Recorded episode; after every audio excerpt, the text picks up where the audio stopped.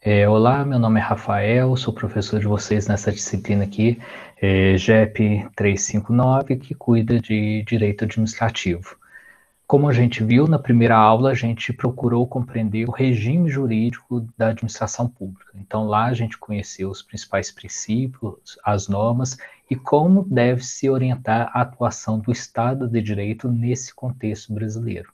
Agora, na unidade 2, a gente tem por objetivo compreender a organização do Estado, em específico a sua organização administrativa. Portanto, seguindo o nosso roteiro, na unidade 1, a gente compreendeu os fundamentos que orientam a atuação do Estado, e agora a gente vai ver como que ele se organiza internamente e externamente. Para isso, a gente precisa sempre compreender que a nossa discussão aqui tem ao lado o debate sobre qual que é o tamanho do Estado, qual a finalidade do Estado, por que, que o Estado deve realizar políticas públicas, por que, que o Estado precisa efetivar direitos fundamentais. Então, a gente toma por pressuposto, nesse nosso estudo, de que a existência do Estado é um Estado para realizar direitos fundamentais por meio de políticas públicas. Então, toda a ação do Estado deve se orientar a essa realização de direitos fundamentais, e aí as políticas públicas são instrumentos essenciais para compreender a atuação do Estado nos dias de hoje. Então, essa, esse pressuposto, que nada mais é desse nosso marco teórico, esse marco constitucional para a ação do, do Estado, a gente vai apresentar a partir de agora alguns elementos, alguns conceitos que organizam o Estado nesse contexto brasileiro. Então, uma primeira noção muito importante da gente compreender essa distinção que está lá no material entre órgão e pessoa. O Estado, a gente bem sabe, ele é uma construção social histórica. O Estado é uma organização política e jurídica ao mesmo tempo. Então, dentro do Estado, a gente vai ter especialização de algumas funções e essas especializações de funções vão ser atreladas a certas repartições que a gente vai denominar órgão. Então, órgão é uma repartição dentro do Estado, uma especialização de uma função administrativa ou estatal que vai ser circunscrita, segundo a lei, nessa coisa que a gente chama de órgão.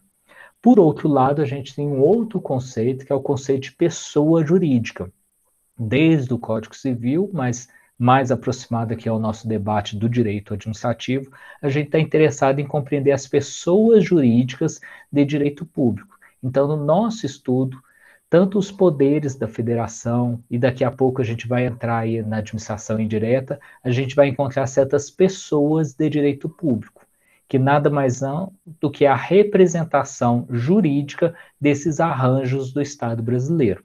Então, no nosso caso brasileiro, o Estado brasileiro ele não é único, ele não é apenas um monolito unificado. O Estado brasileiro se organiza em entes da federação, ou seja, o Estado brasileiro é federal porque se organiza a partir de um arranjo que nós chamamos de federação. Então, dentro do Estado brasileiro, a gente encontra os entes da federação, os municípios, mais de 5 mil municípios, os estados-membros, o Distrito Federal e a União. Então, a gente tem entes da federação que não estão hierarquicamente organizados. É um erro muito comum do senso comum pensar que a União está em cima, o Estado-membro no meio e os municípios embaixo. Não existe essa hierarquia. O que a Constituição faz é uma especialização das funções da União, dos Estados-membros e dos municípios. Portanto, não há uma hierarquia, e sim um arranjo constitucional em que as competências são distribuídas para a União, para os estados e para os municípios. Além desse arranjo federativo, o Estado brasileiro se organiza em poderes constituídos que são o poder executivo, o poder legislativo e o poder judiciário. Então, imaginem sempre o Estado brasileiro como uma matriz em que a gente tem os entes da federação e os poderes constituídos. Então, a gente vai encontrar tanto poderes, o poder legislativo na União, nos estados e no município, a gente vai encontrar o poder executivo na União, nos estados e município, e o Poder Judiciário tem um arranjo singular, em que a gente vai encontrar um poder é, judiciário na União, um poder judiciário nos estados. E percorrendo isso, uma linha que a gente vai encontrar que é um poder judiciário nacional, que perpassa os estados e, e a União. Portanto, os municípios não contam com poder judiciário próprio. Então, sempre lembrem que o Estado brasileiro ele é constituído por poderes executivo, legislativo e judiciário e esferas federativas, a União, os estados e os municípios. É importante que a gente compreenda esse arranjo estatal brasileiro, para depois a gente vir para o segundo conceito importante dessa unidade, que é a distinção entre a administração direta e a administração indireta. Como vocês viram, o primeiro conceito importante para a compreensão dessa unidade é compreender a distinção entre órgão e pessoa, porque mais à frente a gente vai ver que a administração direta é composta por órgãos e a administração indireta é composta por pessoas jurídicas. Então vamos à administração direta primeiramente, que é composta essencialmente por órgãos. Lembrando que dentro da teoria do Estado, a gente compreende que o Estado é um arranjo de poder político, jurídico, né, que vai ao longo do tempo se descentralizando, porque a gente encontra várias especializações dentro do Estado. Então, teoricamente, a gente compreende que o poder é uno e ao longo do tempo sofre um processo de especialização em que vai demandar a criação de certos núcleos a partir dessa unidade original do poder. Daí a gente vai compreender dois conceitos similares, que é o conceito primeiro de descentralização e de desconcentração. Pelo conceito de descentralização, a gente compreende que o Estado original vai ser deduzido em outras esferas, em outros poderes, em outras pessoas jurídicas. Então, o processo de descentralização envolve essencialmente criação de novas pessoas de direito público, que vai resultar daqui a pouco na administração indireta. E o processo de desconcentração é a palavra, o termo reservado para quando o Estado cria novos órgãos. Então, a administração direta ela é formada principalmente por esse processo de desconcentração, que nada mais é do que a criação de órgãos estatais. Portanto, os órgãos não têm autonomia, os órgãos não têm independência. Eles estão organizados dentro de um vínculo hierárquico dentro do Estado. Lembrando que o nosso arranjo estatal, como a gente viu aqui em cima, ele pressupõe os entes da federação e os poderes constituídos. Então, a administração direta, ela vai sofrer um processo de desconcentração primeiro para a criação desses poderes constituídos, que é o poder legislativo, judiciário e executivo. E depois, cada um desses poderes constituídos vão gerar seus processos de desconcentração. Então, ao, um, o Poder Executivo vai criar órgãos para sua organização interna, o Poder Legislativo cria órgãos para sua organização funcionamento, e o Poder Judiciário vai também criar órgãos para o seu funcionamento. Da mesma forma, o arranjo federativo pressupõe que no município são criados órgãos para o funcionamento. No Estado membro também são criados órgãos. E na União também são criados órgãos. Lembrando que no nosso contexto brasileiro, a gente tem uma reserva legal para a criação e extinção de órgãos. Excepcionalmente, em alguns casos, a gente pode até compreender a, as exceções em que viria um decreto para extinguir certos órgãos. Inclusive, um dos pontos da tão falada reforma administrativa, que nada mais é do que uma tentativa de restrição dos direitos dos servidores públicos, um dos pontos é tentar concentrar o poder de criar e extinguir órgãos na figura da presidência da República, que é um, que é um problema, né? Enquanto a gente está aqui discutindo o processo de desconcentração, descentralização, a proposta de reforma administrativa atual, desse ano de 2020, é, propõe uma concentração de poderes na, nas mãos da presidência, em vez de passar pelo legislativo para o controle recíproco entre os poderes, para a criação e extinção de órgãos, isso tende a ser concentrado, se a proposta for aprovada, nas mãos do chefe do Executivo Federal, que nesse caso poderia criar e extinguir órgãos segundo os seus interesses sem o controle do poder legislativo.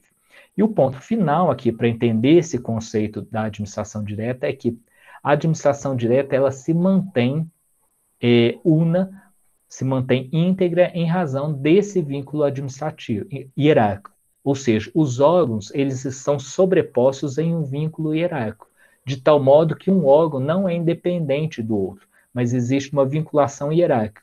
Um órgão deve obediência e respeito às decisões superior. E o órgão superior pode revisar, inclusive, decisões dos níveis inferiores.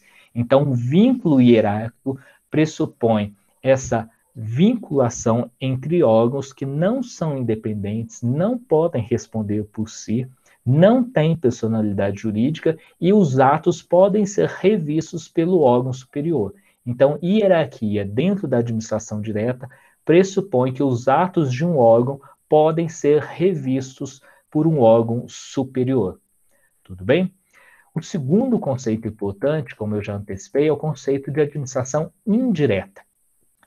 Se na administração direta o que mantém ligados os órgãos é o vínculo de hierarquia, o que vai manter a administração indireta ligada é o vínculo de supervisão.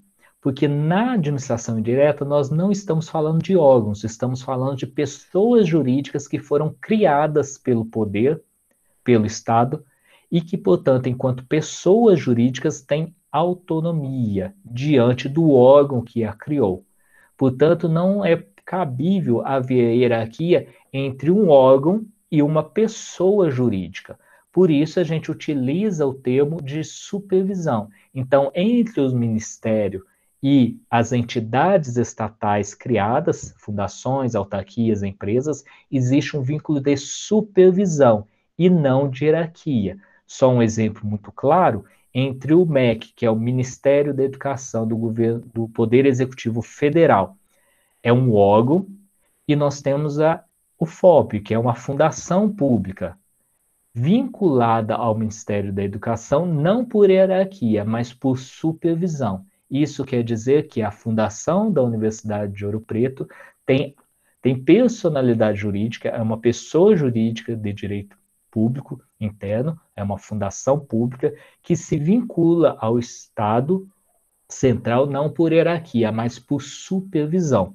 Lembrando mais uma vez que o nosso sistema é de Estado de Direito e existe uma reserva da lei para criar ou extinguir pessoas jurídicas da administração indireta. Portanto, a extinção da UFOP não se dará por um decreto ou por uma privatização livre do governo federal, mas só pode se dar por meio de lei, por meio de uma criação de uma lei aprovada no Congresso Nacional e sancionado pelo Poder Executivo. Então é muito importante que a gente compreenda esse ponto central.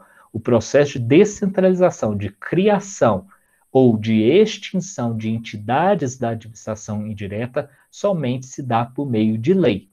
E, mais uma vez, nota aí de, de página, a proposta de reforma da administrativa quer alterar esse pressuposto, permitindo que a presidência da República possa, inclusive, extinguir entidades da administração indireta.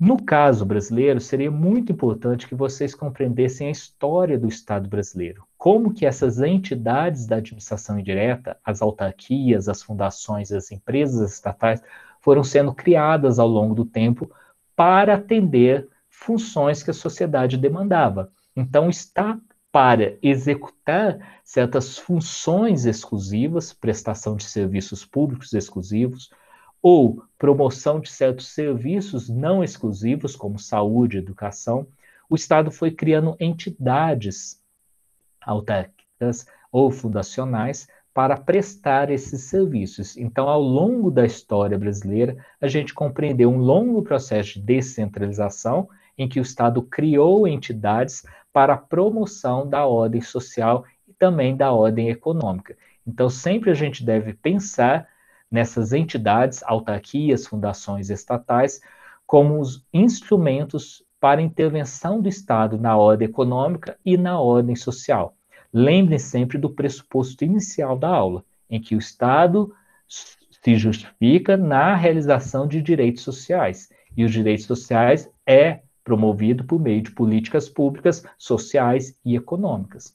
E aí, para a gente detalhar, no nosso material a gente tem muito mais conteúdo, e eu recomendo a leitura de um manual de direito administrativo para o aprofundamento, em que os tipos principais de entidades da administração pública são autarquias, as fundações públicas, empresas públicas, que são 100% do controle do Estado, e as sociedades de economia mista, que são sociedades anônimas em que o Estado permite a participação de acionistas privados, mas com controle estatal. Cada um desses tipos tem um regime específico de funcionamento.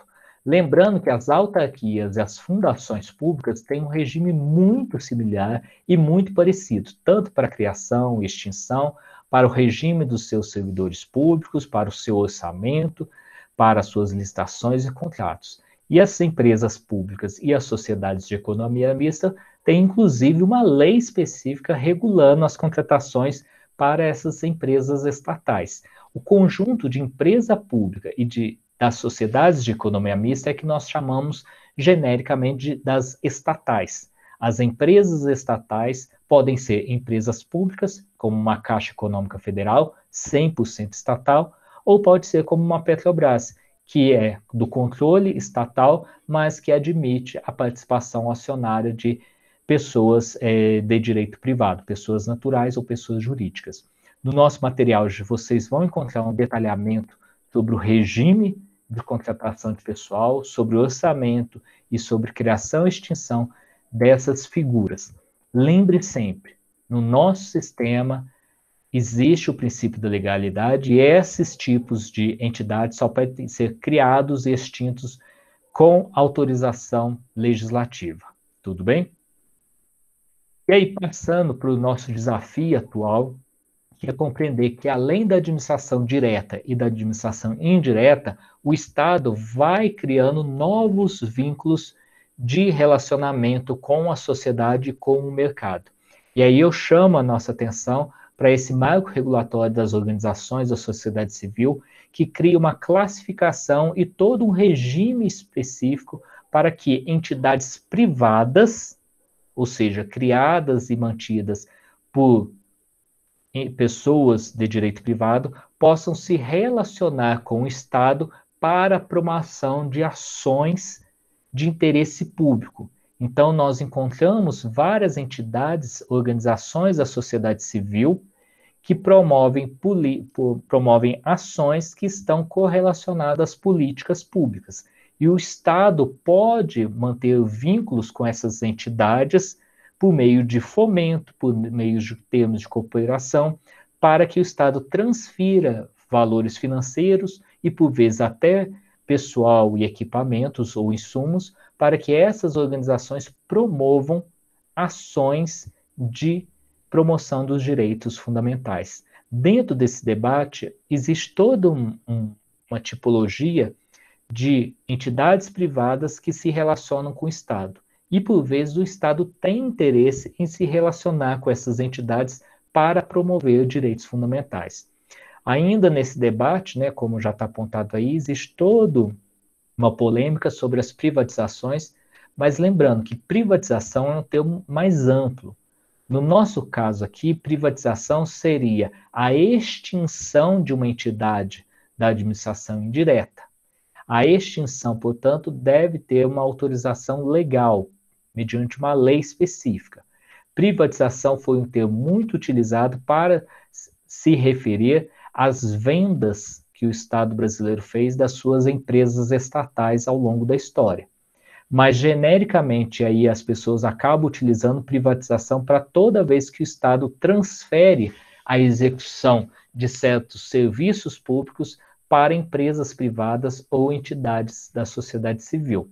Mas o nosso debate deve ser mais amplo e mais reflexivo para compreender que a privatização deve ser compreendida de forma técnica, específica, e esses novos vínculos é que estão vinculados ao primeiro pressuposto da aula, que é a realização dos direitos fundamentais. Então, seguindo o debate, como que as privatizações poderiam promover direitos fundamentais? E por outro lado, como que esses novos vínculos do Estado com as organizações da sociedade civil poderiam promover políticas públicas de interesse da sociedade? Então, chegamos aqui às, às reflexões finais da nossa aula, e são questões que vão orientar o debate de vocês no fórum e também na atividade, que é esse modelo que eu apresentei hoje de Estado brasileiro, ou seja, um Estado organizado em administração direta, indireta e com os novos vínculos sendo criados, é, envolve para nós todo o debate como que as políticas públicas serão realizadas. As políticas públicas serão realizadas por meio de órgãos as políticas públicas serão realizadas por meio de autarquias e fundações. As políticas públicas seriam realizadas por meio de empresas estatais. Ou as políticas públicas poderiam ser realizadas por organizações da sociedade civil.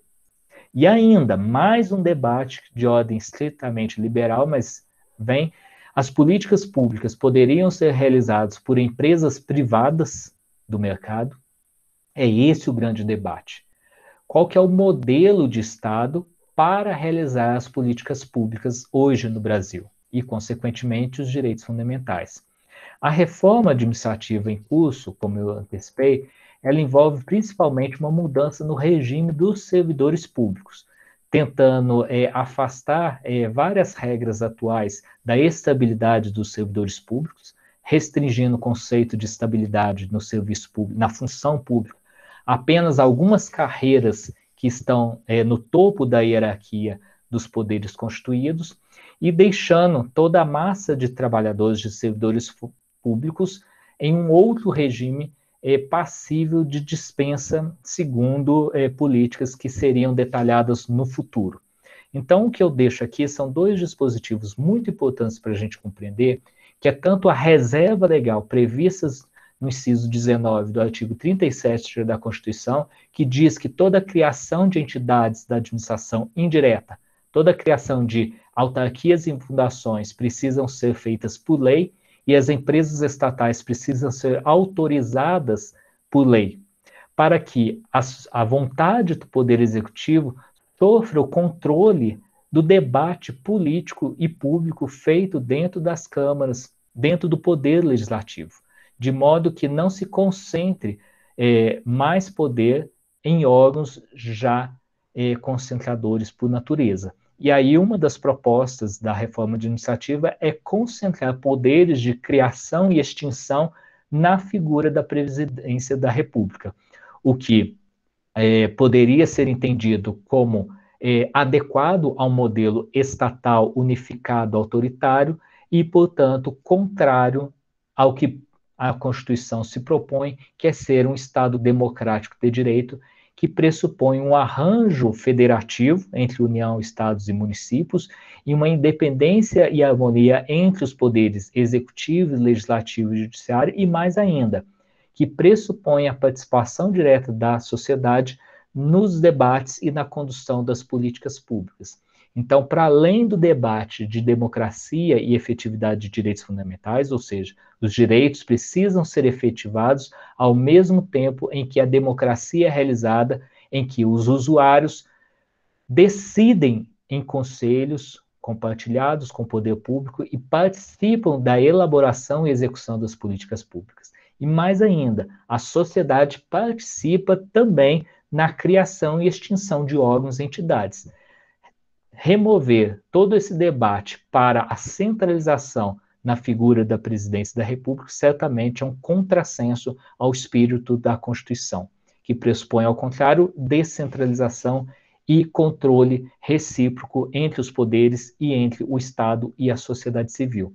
Então, avancemos nesse debate, em especial sobre essas propostas de reforma no que diz respeito ao tema dessa unidade 2, e mais, o debate que a gente pode fazer na sequência é sobre o famoso debate sobre qual que é o tamanho do Estado, e aí pensem, né, é, já que muitos propõem uma redução do Estado, a gente pode começar propondo a redução do Estado é, para a eliminação, por exemplo, das autarquias e fundações é, de promoção é, da educação pública no Brasil.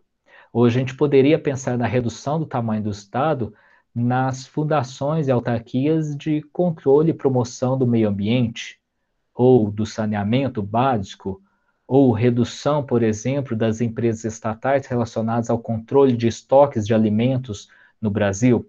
Então, sempre que a gente se propõe a discutir o tamanho do Estado e finalidade do Estado, a gente deve especificar exatamente o que a gente está propondo de extinção ou redução do tamanho do Estado.